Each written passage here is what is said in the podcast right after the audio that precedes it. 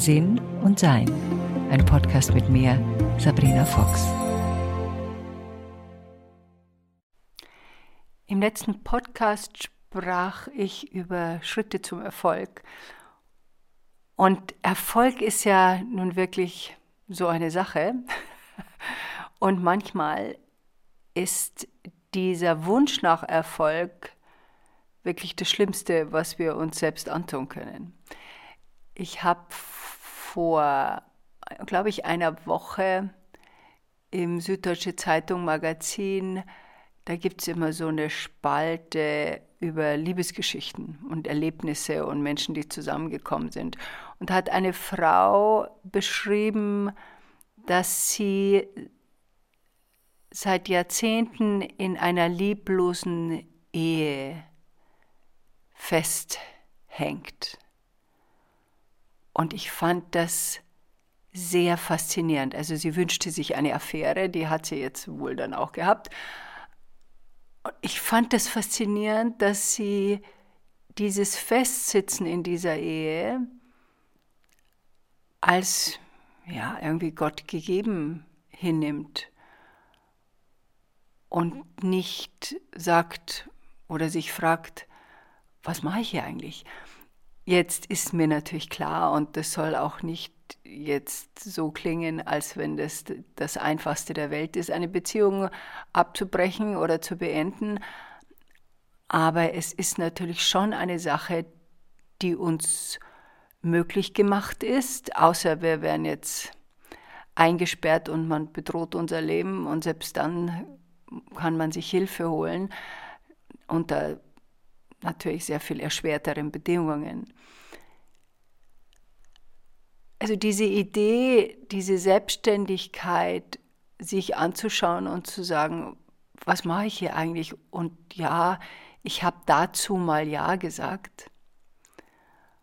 Aber will ich das denn auch? Und es ist bei diesem Wunsch nach Erfolg wahrscheinlich auch so, oder zumindest ist es in meinem Leben so, dass ich immer wieder überprüfe, ob das, was ich mal als Wunsch, als Ziel mir gesteckt habe, ob das denn überhaupt noch passt und ob ich da überhaupt noch hin will. Weil wir uns manchmal Dinge vorstellen, wie die aussehen, dass wir uns das wünschen und dann feststellen, dass es aber doch ganz anders ist, als wir uns das gedacht haben. Also immer wieder zum Beispiel gibt es ähm, Musikerinnen oder Musiker, die sich wünschen, erfolgreich zu sein. Und wenn sie es dann sind, festgestellt haben, dass das, was sie am liebsten tun, nämlich Musik machen, jetzt fast nicht mehr geht, weil sie so viel Promotion machen müssen, so viel Reisen machen müssen, so viel Touren machen müssen, ähm, so viele Termine und Pressegeschichten machen müssen, dass sie A, ihre Familie überhaupt nicht mehr sehen, weil sie viel zu oft unterwegs sein müssen. Und das, was sie sich eigentlich vorgestellt haben, nicht so aussieht, wie die Realität sich denn da zeigt. Mein Mann hat nach Hause gebracht die, das letzte Geo-Magazin, da stand auf dem Titel drauf, Lass gut sein, warum Durchhalten gut, Aufhören aber oft besser ist. Und das fand ich sehr interessant, weil gerade dieses Aufhören hat ja, ja auch häufig einen schlechten Ruf. Also durchhalten, durchhalten, durchhalten. Also damit bin ich groß geworden und viele von uns sind damit groß geworden. Ist ja schon so eine Frage, ob es das wirklich wert ist.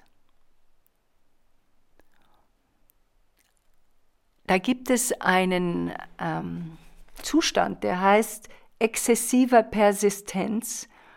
Und das bedeutet, dass man bis zum Schluss bleibt, beharrlich, bis zum Zusammenbruch. Also man sieht eigentlich schon ein, nee, das funktioniert nicht, nee, oh Gott, das will ich nicht. Nee, das klappt nicht so, wie ich mir das vorstelle. Aber wir machen einfach weiter bis wir nicht mehr können. Weil, und da gibt es je nach Persönlichkeit Pünktchen, Pünktchen, Pünktchen. Wenn der Verstand sich etwas vorgenommen hat als Ziel, ist es für den Verstand einfacher, auf dieser Zielgeraden zu bleiben. Und es braucht eine sehr große Aufmerksamkeit, um immer wieder zu überlegen, ist das Ziel noch relevant für mich? Will ich das noch? Eines meiner Ziele zum Beispiel war mal, dass ich gerne als Autorin von, vom Feuilleton, also von der Süddeutschen Zeitung oder von der Zeit, wahrgenommen werde. ja, das habe ich mir so gewünscht als Mädel ohne Abitur, ähm, in der Hoffnung, dass, ich weiß gar nicht, das war mir damals, glaube ich, schon, ahnte ich schon, dass das eine Ego-Nummer ist. Ich hoffe zumindest, dass ich es ahnte. Aber es war etwas, was ich mir wünschte. Das ist mir nicht geglückt. Es ist sehr unwahrscheinlich, dass mir das glücken wird, weil da ist auch nichts, was ich jetzt groß dafür tun kann. Das ist nicht, ähm, da habe ich jetzt keine großen Chancen. Ich schreibe spirituelle Bücher und das ist gerade in den Themenbereichen eines Feuilletons, außer man ist der Dalai Lama und der ich ja offensichtlich nicht bin,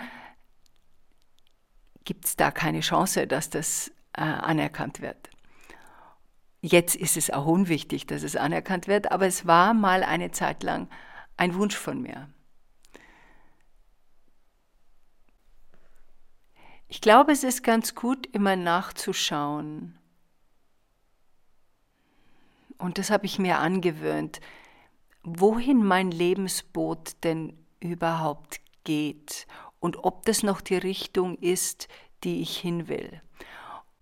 Und dadurch, dass ich einiges in meinem Leben geändert habe, zum Beispiel äh, die Langsamkeit zugelassen habe, passieren bestimmte Dinge einfach nicht, weil ich nicht mehr bereit bin, einen vollen Terminkalender zu haben. Ich bin nicht mehr bereit, schnelle Sachen zu machen. Ich bin nicht mehr bereit, ja, mich zu erschöpfen. Ich komme gerade von einer Woche Singen zurück und habe dort großartige Musikerinnen und Musiker wieder kennengelernt, die ein sehr viel exakteres Rhythmusgefühl haben als ich, die polyrhythmische Dinge machen können, da wo ich nur begeistert bin und schauen muss, dass ich überhaupt noch mitkomme. Und ich merke immer wieder, dass ich mich vergleiche mit professionellen Musikern, die 20, 30 Jahre ihres Lebens damit verbringen. Und ich habe einfach einen Haufen anderer Interessen und Dinge, um die ich mich kümmere. Und wenn ich will, kann ich die nächsten 30 Jahre noch damit verbringen. Aber so interessiert es mich dann auch nicht. Für mich reicht das, was ich kann. Und das macht mir noch Freude. Und trotzdem ertappe ich mich dabei, dass ein Ego-Aspekt vor mir dasteht und sagt, das will ich auch können. Äh, das hätte ich gern. Auf diesem Niveau möchte ich auch gerne mitspielen. Das ist aber nicht mein Niveau. Ich kann nicht auf dieser äh, Klasse mitspielen, die ich nicht besitze. Und äh, mich immer wieder daran zu erinnern, dass es bestimmte Dinge gibt, bei denen ich sehr gut bin und dass es bestimmte Dinge gibt, da bin ich durchschnittlich und dann gibt es bestimmte Dinge, da bin ich wirklich, da laufe ich unter ferner Liefen. Und die Akzeptanz von all diesen Aspekten in uns, dass die da sein dürfen. Das ist manchmal eine Sache, wo ich mir gut zureden muss und mich daran erinnern kann, dass es meine Bewunderung braucht für die anderen, die das eben können und ich nicht in den Vergleich gehe. Das ist eben auch eine Art Training. Und wie gesagt, ich könnte es ja noch machen, wenn ich will, aber ich will nicht. Zum Thema Ziele nochmal. Ist das Ziel, was ich da vor mir habe, ist es das, was mir noch Freude bringt? Oder bin ich zu sehr an dieser Zielfestsetzung, das und das will ich aber unbedingt erreichen, weil. Ja, das ist die Frage, wozu wollen wir das erreichen? Haben wir, sind unsere Eltern diejenigen gewesen, die uns gesagt haben, du bist nichts wert, wenn du nicht das und das erreicht hast? Also natürlich hoffentlich nicht so, aber es gibt natürlich so unterschwellige Gefühle, die wir da aufge oder Erwartungen, die wir da aufgenommen haben.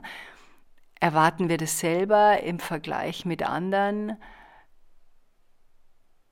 Ist Erfolg nur dann erledigt, wenn wir ein bestimmtes Kriterium erreicht haben? Also wie gesagt, als Sänger oder Sängerin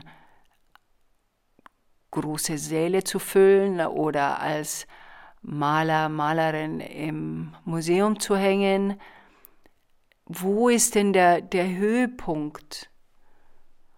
Und bringt uns das dann was, wenn wir da sind? Ja, Anerkennung wahrscheinlich und ja, wahrscheinlich auch finanziellen Erfolg.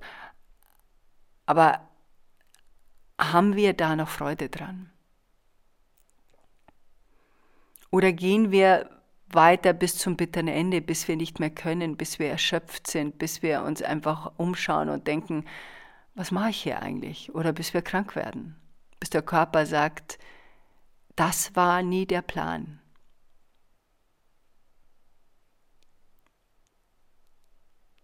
Also dieses genaue Hinschauen, ob der Erfolg oder was wir mal als Erfolg definiert haben, auch wirklich noch das ist, was wir haben wollen um wo die Reise dahin gehen soll und ob es nicht besser ist. Man hört auf oder man reduziert es runter oder man ist mit dem zufrieden, was man hat und kann die anderen bewundern, die etwas gemacht haben, wo wir sagen, ja, das, dafür habe ich nicht den Nerv, nicht die Geduld, nicht das Interesse, das macht mir nicht Spaß, das ist mir zu anstrengend, das erfüllt mich nicht, das macht mein Leben mühsam.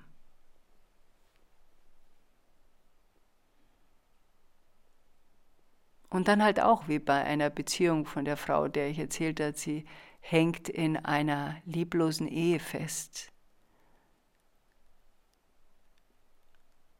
Der ich wünsche, nicht nur eine Affäre zu haben, sondern auch die Beziehung zu verlassen. Und ähm, sich selbst wertzuschätzen.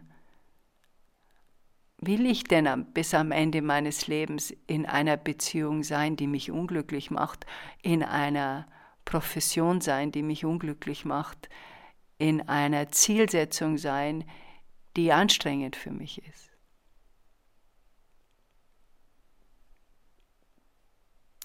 Und häufig ist es natürlich so, wir haben ja sehr viel investiert in dieses Ziel schon.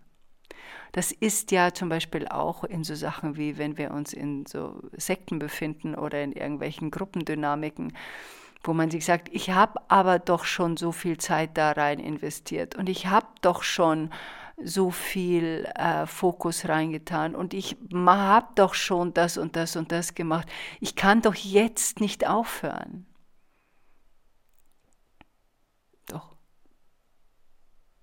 Da gibt es ja ein paar deutsche Sprichwörter, die ganz praktisch sind. Eins davon ist lieber ein Ende mit Schrecken als ein Schrecken ohne Ende. Und das ist eines von den Sachen, wo man dann sagt, nee, das lasse ich jetzt bleiben. Ja, ich habe schon viel investiert dafür. Und ja, es war auch für eine Weile ganz interessant. Aber jetzt muss ich damit aufhören. Und klar, dann gibt es Löcher, in die man fällt. Dann gibt es Momente, wo man sich sagt, oh Gott, was habe ich denn da falsch gemacht? Und dann braucht es die Erkenntnis, wir haben es versucht und wir haben was daraus gelernt. Und jetzt schauen wir uns unsere nächsten Ziele sehr viel aufmerksamer an. Ist es wirklich mein Ziel? Und wenn es Warnzeichen gibt, dann innezuhalten, zumindest mal nachzuschauen, was warnt mich denn hier? Und brauche ich eine Art von Adjustment? Also, dass ich es, dass ich den, den, den Kurs ein bisschen korrigieren muss. Manchmal reicht es ja. Ich meine, manchmal muss man das Boot verlassen. Und äh, im Nachhinein, die Zeit vor dem Boot verlassen war eigentlich immer die schwierigste. In dem Moment, wo ich das Boot verlassen habe, entstand eine Erleichterung, weil ich gemerkt habe, es ist Zeit für ein neues Boot. Zeit für eine neue Richtung. Enjoy life.